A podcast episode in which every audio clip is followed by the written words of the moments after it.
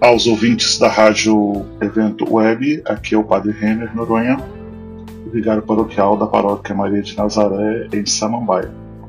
No próximo dia 2 de novembro, festejaremos o Dia de Finados. Dia esse em que a igreja faz uma festa. Por que festa? Porque na igreja nós celebramos a vida.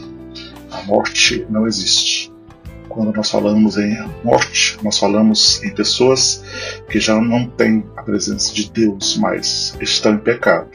Então, a pessoa, mesmo que ainda esteja nessa terra, já não está comungando plenamente com a tríplice coroa que Deus nos coloca.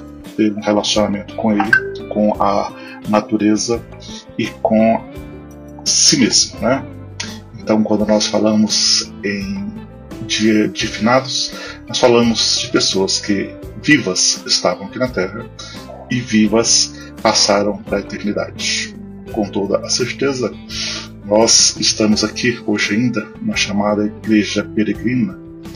Igreja essa que cada dia está se renovando, ou cada dia pede que nós estejamos nos convertendo, mudando de vida, aceitando o Evangelho este longo caminho de desenvolvimento pessoal. Um dia estaremos na chamada Igreja Triunfante, é a igreja daqueles que venceram, a igreja daqueles que o Senhor enxugou toda a lágrima dos seus olhos, eles podem finalmente comungar é, plenamente com o Senhor. Já não estarão, como diz São Paulo, vivendo a fé de uma maneira como se fosse de uma cortina mas poderão ver a face do Senhor. É essa nossa alegria, é essa nossa é, meta principal. Mas, enquanto nós estamos aqui, surge ainda aquele sofrimento, surge ainda aquela angústia, surge ainda aquela tristeza de perder momentaneamente os entes queridos. Só quem sabe o que é perder uma pessoa é quem ama verdadeiramente é, determinada pessoa. E quando nós perdemos alguém, é que a gente sabe exatamente como que é o sofrimento, como que é esta agonia. Realmente é uma coisa que algumas vezes é praticamente insuperável. Resta então uma única coisa: a esperança.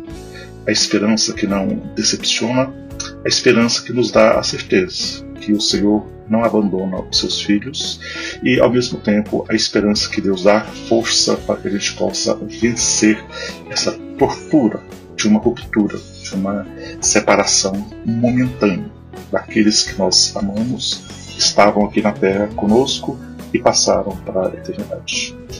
Então, nesse dia 2 de novembro, geralmente chamado de dia, dia de finados, nós estamos celebrando a vida, e vamos pedir ao Senhor que aquelas pessoas amadas que nós temos estejam na eternidade, intercedendo por cada um de nós que ainda está aqui na Terra, que nós possamos ter a força, a graça necessária e a firme esperança de que um dia estaremos unidos, onde o Senhor enxugará toda lágrima dos nossos olhos. Enfim, um dia após libertos de toda maldade e toda fraqueza, poderemos então cantar a ação de graças daquele que vive para sempre. Louvado seja nosso Senhor Jesus Cristo.